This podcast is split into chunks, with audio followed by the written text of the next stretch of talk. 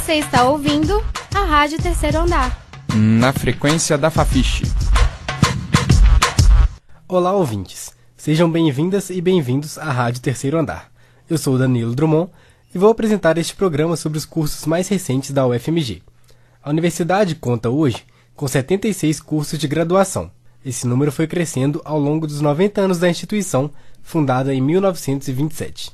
Dentre as dezenas de cursos, alguns se destacam pelo seu desconhecimento. São cursos ainda pouco divulgados ou com nomes que não dizem muito sobre o papel de seus profissionais. O repórter Wallen Valadares entrevistou o professor do Departamento de Demografia, Alisson Barbieri, para conhecer mais do curso de Ciências Socioambientais, inaugurado em 2010. Professor Alisson, o que é o curso de Ciências Socioambientais? O curso de Ciências Socioambientais parte de um diagnóstico, de uma percepção de que as questões sociais têm sido tratadas de uma forma muito marginal no que se refere às relações com o ambiente. Né? Então, a proposta do curso é buscar essa percepção, essa compreensão da temática ambiental a partir de uma forma mais interdisciplinar.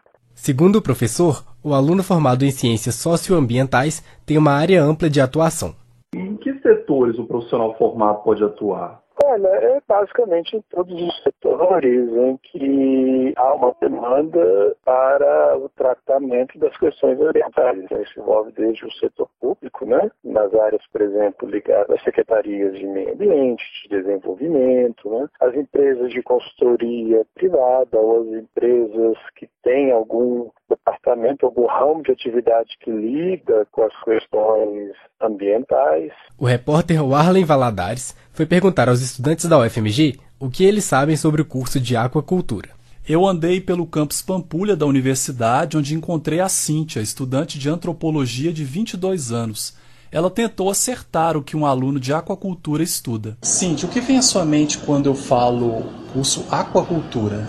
Ah, eu acho que deve ter alguma coisa relacionada com a água, talvez relacionada a peixes, porque relacionada à água com peixes. Acho que deve ser alguma coisa nesse campo.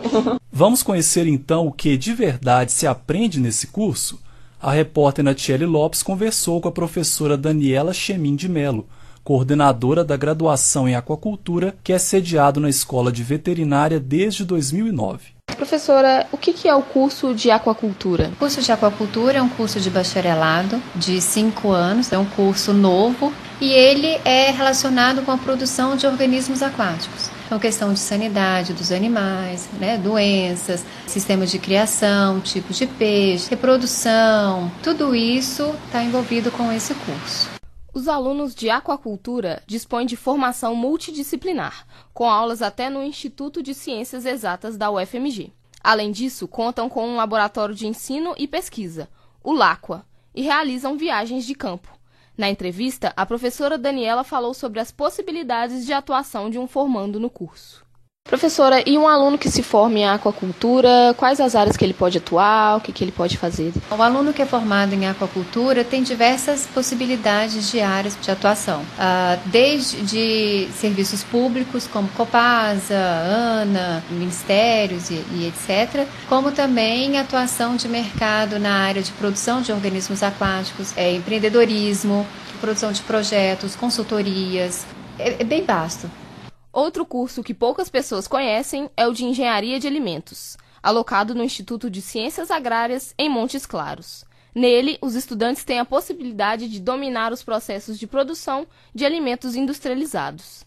A professora Bruna Mara Carvalho explicou mais sobre o curso para o repórter Warlen Valadares. Professora, o que é o curso de Engenharia de Alimentos? Bom, o curso de Engenharia de Alimentos é um curso que forma né, engenheiros que tem como ocupação fabricar, conservar, armazenar e transportar alimentos industrializados.